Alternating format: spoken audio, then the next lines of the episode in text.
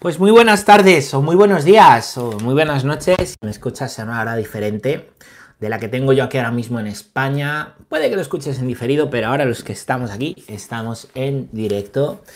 Este es el canal del Padre Pachi. Y bueno, bueno, bueno, bueno, bueno, pues estamos viendo el catecismo, ¿eh? terminando de hablar todo lo que estamos diciendo interesantísimo acerca de Dios Padre. Dios es nuestro Padre. Y bueno, después de haber tocado muchos temas, temas realmente mm, importantes, interesantes, ¿no? Estábamos viendo qué significa decir creo en Dios que ha creado al hombre. ¿eh? Hemos visto cómo ha creado al hombre por amor, a su imagen y semejanza, y en un plan de amistad, de comunión perfecta, ¿eh? en la que lo natural y lo sobrenatural, pues, pues no se distingue, se viven de una manera armoniosa, ¿vale? Hasta que ha llegado la caída, la caída, el pecado, ¿eh? el pecado, pues por el cual con la libertad del hombre, eso es el pecado, el hombre rechaza, rechaza amar a Dios o el plan de Dios, ¿no? Dios con su misericordia nos dice que donde abundó el, pecado, sobreabundó la gracia. Y ayer os decía, no tenemos que minusvalorar el pecado. Es verdadera. ¿eh? Y entender bien el pecado y no minusvalorarlo supone no minusvalorar tampoco la gracia. A veces se reduce el pecado como diciendo no pasa nada y se relativiza, y se dice no pasa nada a la gracia de Dios. Ambas cosas, ¿eh? pues hay que darles la importancia que tienen y por supuesto la gracia como perdonadora, reparadora, justificadora de Cristo del pecado, de ese pecado que te destruye, ¿no? Vamos a ver y vamos a continuar hoy en el punto 388 del catecismo, el punto 388.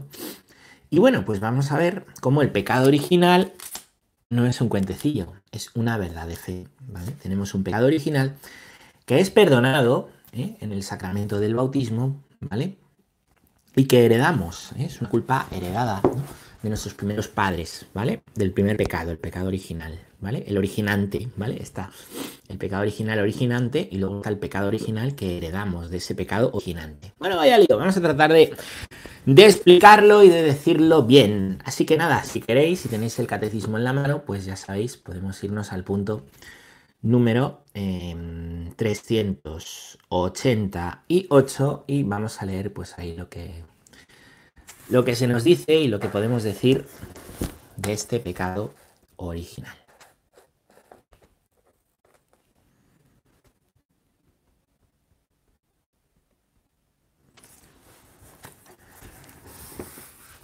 Dice el punto número 388.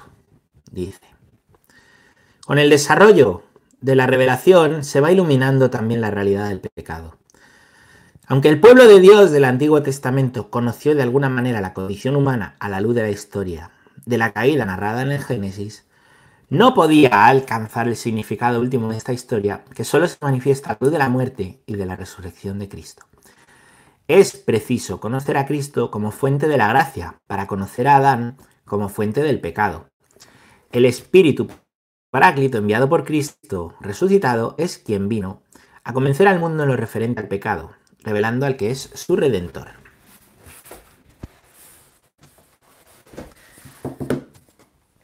Bueno, bastante interesante este punto. Lo que nos está diciendo es precisamente esto último que, que os decía, con lo cual em, pues terminamos en el día de ayer, ¿vale? Que el hecho de entender, comprender bien el pecado y la realidad que genera en nosotros eh, el pecado se hace a la luz de la gracia. Se puede conocer la gravedad del pecado de Adán si conocemos, ¿vale? Pues la grandeza que es el perdón de los pecados que nos ha traído Cristo. Por eso conocer a Cristo y conocer el amor de Cristo es necesario para poder entender bien el pecado, ¿no? Ayer eh, tratábamos de. tratábamos como de hablar, ¿no? Y tratábamos de. Pues de decir, vamos a ver. Em, ¿Qué es. ¿Qué es. Em, necesario para tener dolor de los pecados? ¿Qué hace falta para tener dolor de los pecados? Pues. Pues bueno, os decía, hay que pedirlo, hay que hacer examen de conciencia, y hay que conocer a Cristo. Por eso os decía que cuando uno va avanzando en la vida espiritual, Dios concede mayor dolor de los pecados. Y eso es porque se conoce más en profundidad a Cristo. Cuanto más conoces a quien dañas, más entiendes la gravedad de lo que dañas. ¿no? Entendemos mejor el daño del pecado, cuanto más conocemos a Cristo y conocemos el misterio ¿eh? de Cristo para el cual Cristo ha venido al mundo, que es que ha muerto y ha resucitado por nosotros, ¿eh? por ti y por mí, ¿vale? Por cada uno de, nosotros. A la luz de Cristo se entiende el pecado, ¿no? Por eso, ¿eh? por eso, pues en el Antiguo Testamento, ¿vale? que todavía la imagen de Cristo está velada, en el Nuevo Testamento hay muchas imágenes que nos están preanunciando a Cristo. Los profetas lo preanuncian y encontramos pues muchos signos, ¿no? Donde está anunciado el misterio de la cruz, ¿vale? Hoy leía uno, por ejemplo, ¿no? Em, en el libro del Éxodo hay un momento en el que no pueden beber agua los judíos porque el agua está amarga, en un charco que encuentran, y le dice Dios a Moisés que tire un madero ¿eh? al agua y el agua se vuelve dulce. Eso es un, es un preanuncio de la cruz de Cristo, ¿no? La cruz de Cristo es ese madero que no nos quita el sufrimiento, pero nos hace entenderlo, hace que lo amargo se convierta en dulce, ¿vale? Bueno, un ejemplo de cómo está prefigurado Cristo. Abraham, ¿eh? Eh, pues es una imagen, ¿no? De Cristo, el rey David, encontramos también una prefiguración de, Cristo, ¿no? Muchos ejemplos, sería interesante un día recopilarlos, ¿no? Y, poder hablar de cada uno de ellos, ¿no? Bueno, bueno, bueno. Vamos a ver el caso. El caso es que en el Antiguo Testamento todavía, todavía, ¿no? Eh, pues no, no, no, no se ha alcanzado el significado último de, eso que dice, ¿no? El profeta Isaías, que donde abundó el pecado, sobreabundó la gracia. Todavía no, no se tiene, todavía no se ha alcanzado, todavía eso está velado, ¿no? Para nosotros. Se puede intuir, ¿eh? se puede ver, pues, el daño que ha hecho el pecado, se puede ver el, pues eh, lo, malo, ¿no? Que es para la historia del pecado, las consecuencias del pecado, tanto en la sociedad como en las personas, ¿vale? Pero es preciso conocer a Cristo como fuente de gracia para entender el pecado. Por eso, ¿qué es lo primero que anuncia la iglesia? Esto es muy importante. ¿Qué es lo primero que anuncia la iglesia? ¿El pecado? ¿Y que eres un pecador?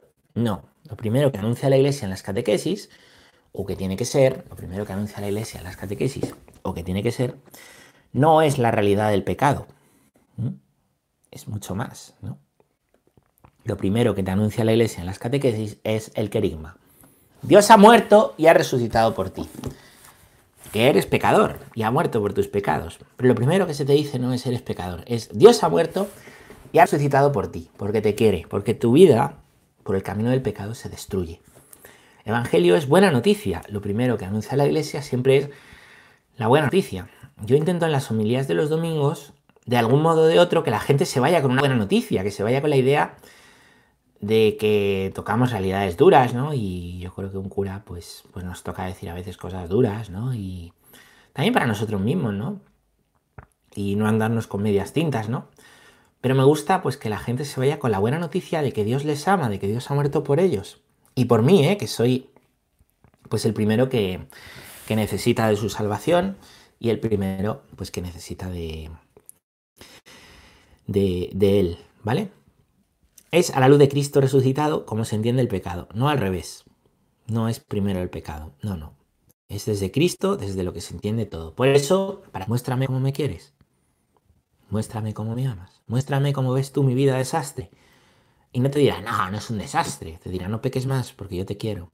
Así lo dice, ¿no? En el, Así lo dice en el Evangelio, ¿no? Es bastante hermoso, ¿no? Bueno. Pues, pues tenemos Paráclito, la tercera persona de la Trinidad. El Espíritu Santo ha sido enviado por Cristo resucitado. Recordad que Cristo se va al cielo, pero dice, os enviaré un defensor, os enviaré un Paráclito, ¿vale? Se nos ha enviado el Espíritu Santo, se nos ha revelado. ¿Para qué? Pues ¿qué hace el Espíritu Santo? El Espíritu Santo va guiando a la iglesia en la historia. El Espíritu Santo va atravesando la historia de la iglesia, ¿no? Como una espada, ¿no? Va, va atravesando, ¿no? Pues, eh, eh, pues aquello que, iba a decir que atraviesa, aquello que pincha, ¿no? El Espíritu Santo nos ayuda a anunciar el querigma, nos permite conocer lo que Dios ha hecho. Y cada generación, hay que anunciar el Evangelio a cada generación. Cada generación, cada hombre, cada mujer necesita escuchar la buena noticia. ¿De qué? No del moralismo del pecado, que la gente cree que ser cristiano es, es cumplir mandamientos. No, no, no, no. Ser cristiano es vivir de Cristo. Claro que hay que cumplir mandamientos, pero eso no es lo primero. Lo primero es el querim, lo que ha hecho Cristo por ti. Tú puedes cumplir mandamientos sin ser cristiano, pero no puedes vivir sin Cristo siendo cristiano, pues si no, es una contradicción interminis, no tiene ningún sentido. Entonces el Espíritu Santo guía y asiste a la iglesia. ¿Qué tiene que hacer la iglesia? Anunciar el Evangelio. Mirad, la iglesia existe para evangelizar. La iglesia no existe para adorar cenizas, existe para prender fuegos. La iglesia no existe para decir los tiempos pasados eran mejores y ahora está todo fatal. Eso lo dice gente en la iglesia, pero eso no es el fin de la iglesia. La iglesia no existe para ese derrotismo, no existe para el pesimismo. La iglesia existe por una buena noticia y para una buena noticia. Por una buena noticia que Cristo ha resucitado y ha muerto, y ha muerto por ti, ha resucitado, por una buena noticia y para una buena noticia. Que Cristo ha resucitado y ha muerto por ti. Y para eso tenemos la iglesia y para eso existe la iglesia, ¿entendéis?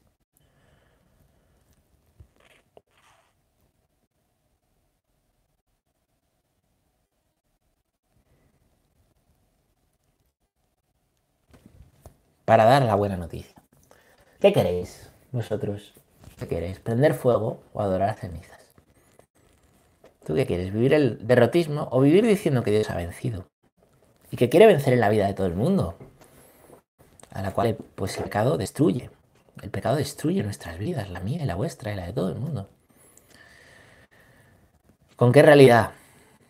O bueno, ¿cuál es la realidad verdadera? ¿No? Pues la iglesia existe para eso. Por eso el Señor dice, y se anunciad a mis hermanos que vayan a Galilea. La Pascua es un tiempo especial para dar testimonio. Es en la Pascua, después de la resurrección, ahora que va a venir la Pascua, cuando el Señor ha dicho a sus discípulos, id y anunciad a mis hermanos que vayan a Galilea. Allí me verán. ¿Se puede ser cristiano y seguir a Cristo sin este mandato de anunciarle? No. Todo cristiano está llamado a vivir este mandato de anunciarle. Otra cosa es que se haga, ¿me entendéis? De anunciar la buena noticia. La evangelización no es algo que corresponde a los curas y a las monjas. La evangelización es innata al bautizado. Está en el mandato del bautizado, de los bautizados, ¿me entendéis? Qué hermoso, ¿verdad? Pues, pues tenemos también ahí una responsabilidad de que hemos recibido una fe, y esto es muy importante, hemos recibido una fe y anunciamos esa fe. Es que no me hagan caso. Bueno, pues eso ya. Si a ti el Señor no te pide que te hagan caso. Ni a mí tampoco, sino que lo anunciemos con la vida.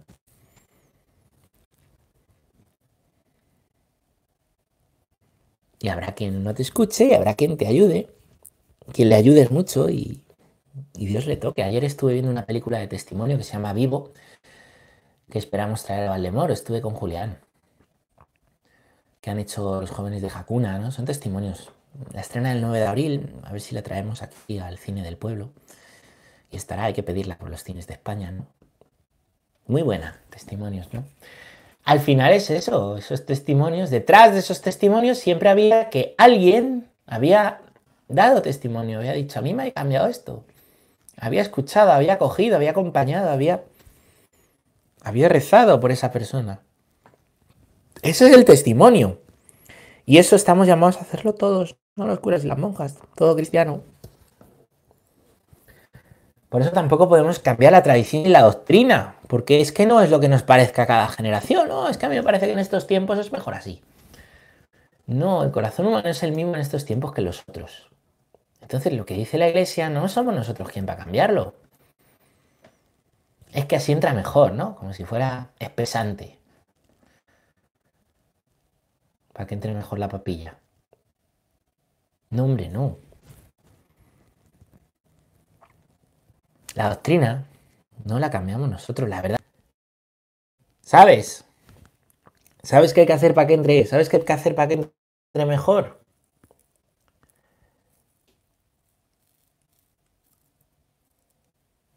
Acoger, escuchar, acompañar, pero no aguar el Evangelio para que entre mejor. Es que es que no somos nadie para cambiar el Evangelio, la doctrina y la tradición. Mí esto, esto no es. Si lo dice la iglesia,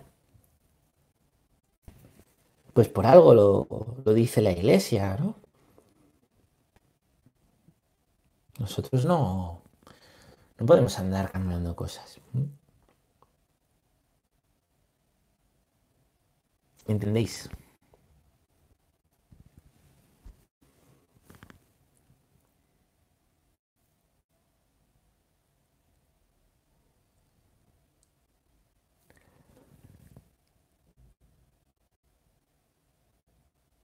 Lo que Dios hace, pide en el Evangelio, es lo que transmitimos.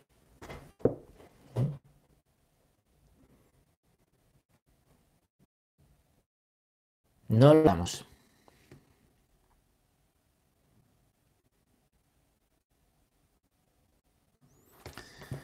Vamos a leer otro punto. Vamos a leer el punto número 389 que dice. La doctrina del original es, por así decirlo, el reverso de la buena nueva, de que Jesús es el Salvador de todos los hombres. Que todos necesitan salvación y que la salvación es ofrecida a todos gracias a Cristo. La iglesia que tiene el sentido de Cristo sabe bien que no se puede lesionar la revelación del pecado original sin atentar contra el ministerio de Cristo. Y en ese decir todo, en ese decir todo y transmitir el Evangelio y la tradición como nos ha sido dada, pues incluye la doctrina del pecado original. ¿Qué es la doctrina del pecado original? Que hemos heredado la culpa de nuestros padres y que necesitamos del bautismo. Pero yo qué tengo que ver si yo no estaba allí. Pero tú eres parte de la humanidad. La humanidad está en comunión. El Señor crea a la humanidad como una familia como una comunión. El pecado destruye eso. ¿Mm? Entonces, el pecado original es heredado. ¿Mm? Es heredado, es esa culpa, ¿no? Que por el misterio de la libertad humana, los hombres pecaron y nosotros heredamos esa culpa. Y queremos pedir perdón. Y aunque seguiremos teniendo una tendencia contra la que hay que convertirse, que es la concupiscencia, nos reconocemos pecadores y pedimos perdón. Y el bautismo nos hace entrar en el baño. Aunque tus pecados sean rojos como la escarlata, blanquearán como nieve, dice la palabra de Dios. El bautismo es ese lugar en el que el pecado queda blanqueado, el pecado original lavado. Pedimos perdón por la culpa heredada. Y le decimos a Dios, quiero seguirte, quiero amarte, quiero vivir convirtiéndome. Por eso los bautizados, una una túnica blanca.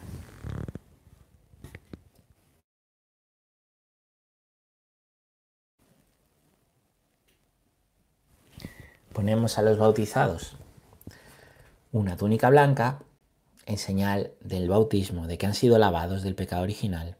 A los niños o los adultos se bautizan con una túnica blanca.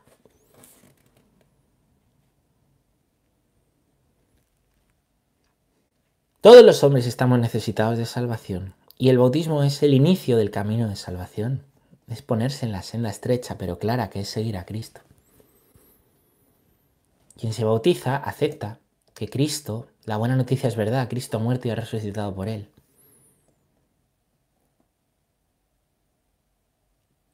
Y que somos pecadores y tenemos que pedir perdón. Pero ¿y el que se bautiza siendo niño, que son la mayoría?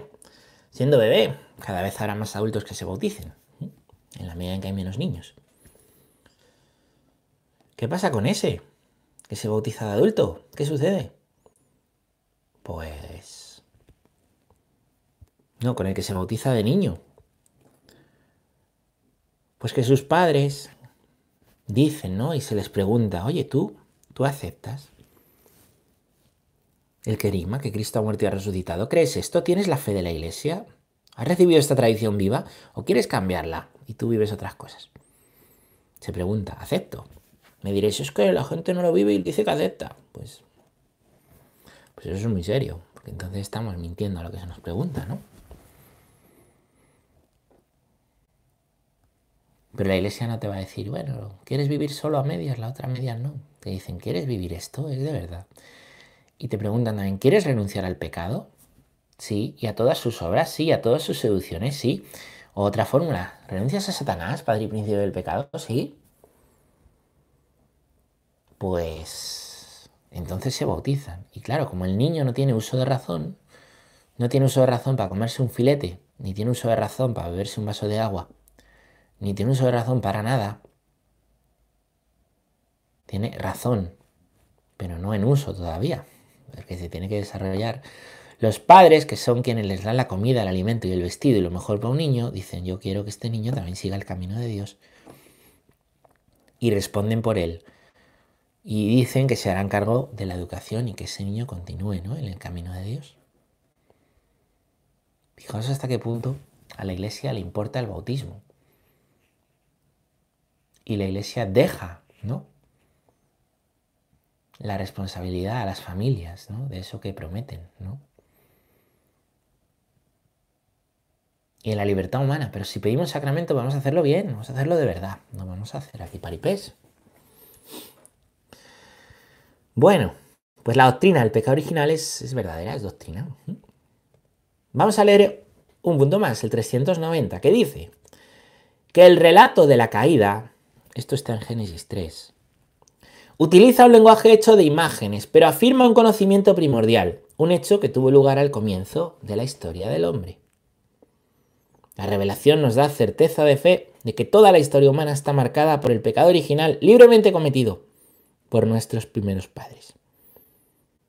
Bueno, Génesis 3 nos narra pues esa caída, cómo el hombre peca. Dice que es un acontecimiento primordial que tuvo lugar al comienzo de la historia del hombre.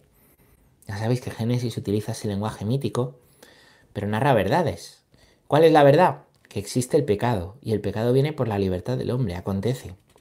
Y aconteció en la historia que el hombre dijo que no a Dios, y quiso ser como Dios y pecó. Y así entra el mal en el mundo.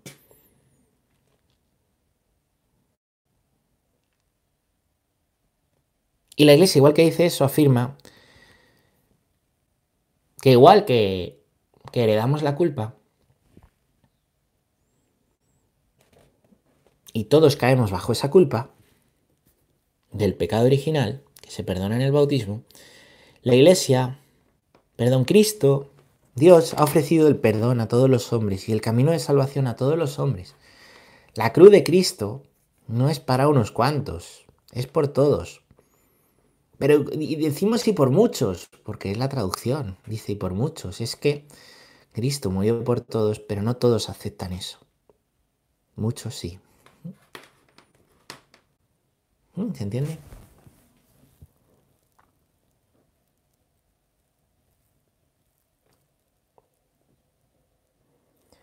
Entonces la iglesia Precisamente como le importa tanto revelar a Cristo y anunciar a Cristo, también nos dice la verdad del pecado original. Y también, pues la realidad del pecado es una realidad existente. Como os decía, y como terminamos diciendo ayer también, ¿vale? Solamente se puede entender la gracia, perdón, solamente si se entiende la gracia se entiende el pecado. Son inseparables. ¿Cuáles son los pecados concretos tuyos? ¿Cuáles son? Por eso se ha muerto Dios en concreto. ¿De qué te tiene que salvar esta Pascua? ¿De qué tienes que resucitar? ¿Cuáles son esos pecados? ¿Por qué es por lo que Cristo se ha clavado en el madero por ti? ¿Qué cosas? ¿Qué has hecho? Has matado con el pensamiento, con la lengua. Uy, qué bestia es usted, padre. No, es lo que dice el Sermón del Monte, lo dice el Evangelio criticado, lujuria, adulterio, adulterio de pensamiento, la ira, la envidia que me lleva a matar en el corazón al hermano, la soberbia de quedar siempre por encima. Pecadillos, como todo el mundo. No digas que son pecadillos, que los pecadillos se desarrollan. Di, piensa cuáles son esos pecados. Pues la gracia es mayor. El perdón es mayor. Y esa gracia solo se entiende si nos tomamos muy en serio que el pecado nos destruye, que no son pecadillos. que eso te lastra, te impide estar con el Señor, frustra el plan del Señor en tu vida. Y es así como se entiende la gracia. Me impresionó mucho ayer en esta película, ¿no? Veíamos la película de Vivo, ¿no? Había varios testimonios, ¿no? De, bueno, gente que se ha convertido, gente conversa, ¿no? Cómo les ayuda a la Eucaristía. Había uno que me gustó mucho de un chaval de Sevilla. No me acuerdo del nombre, la verdad. Que se está preparando para ser misionero de la caridad, la rama masculina de las misioneras de la caridad, claro.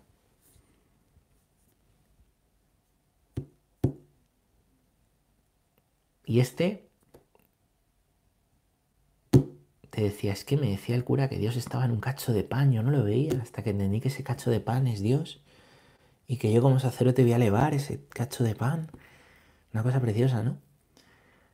Y, y este conoció a Dios pues con las misioneras de la caridad, viendo, viéndolas trabajar y rezar luego delante del trozo de pan de la hostia. De Dios que está en la hostia, de Dios que es la hostia.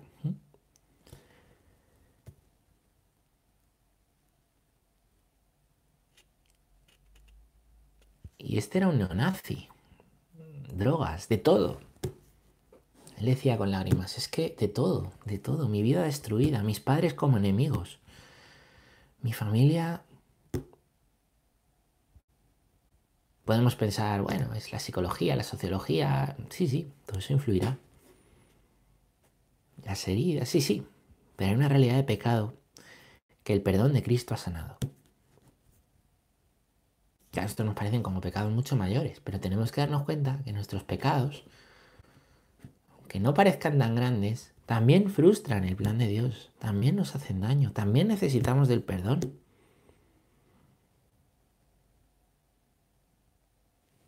La realidad es que somos culpables. Pero no nos pongamos pesimistas, como Lutero, que no podemos hacer nada bien porque todo es culpa. La realidad es que Dios nos quiere tanto que con su misericordia perdona toda culpa de aquel que se presenta con un corazón arrepentido, contrito y humillado, con propósito de enmienda. Entonces, resumiendo, para un buen examen de conciencia, si algo os recomiendo es invocar al Espíritu Santo y pedir que nos muestre el amor de Dios. Que la cruz no es un adorno, que la cruz no es por los pecados, es por los pecados tuyos, por ti para salvarte, porque te quiere. Que el Señor nos permita entrar en la Pascua, que nos permita morir al pecado y resucitar con Él. En Pascua, en la vigilia pascual, vamos a renovar, hacer nuevas, volver a hacer las promesas que un día hicimos en el bautismo. Vamos a volver a decir, creo en Dios Padre, Hijo y Espíritu Santo. Creo en la Iglesia. Renuncio a Satanás, Padre y Príncipe del pecado. Renuncio al pecado para vivir en la libertad de los hijos de Dios, como nos dice el Evangelio. Que nada te esclavice, la verdad te hará libre. Cada año en la Pascua renovamos estas promesas. ¿Para qué? Pues para resucitar con Él. Y para resucitar con Él hay que morir a esos pecados. ¿Y cómo se mueren a los pecados? Entregándoselos a Dios, dándoselos a Dios, pidiendo perdón a Dios por ellos. Cristo perdona el pecado y ama al pecador. A mí el primero. Y a ti también. Así que ánimo y adelante a entrar en la Pascua. Muchas gracias y seguimos en la próxima catequesis.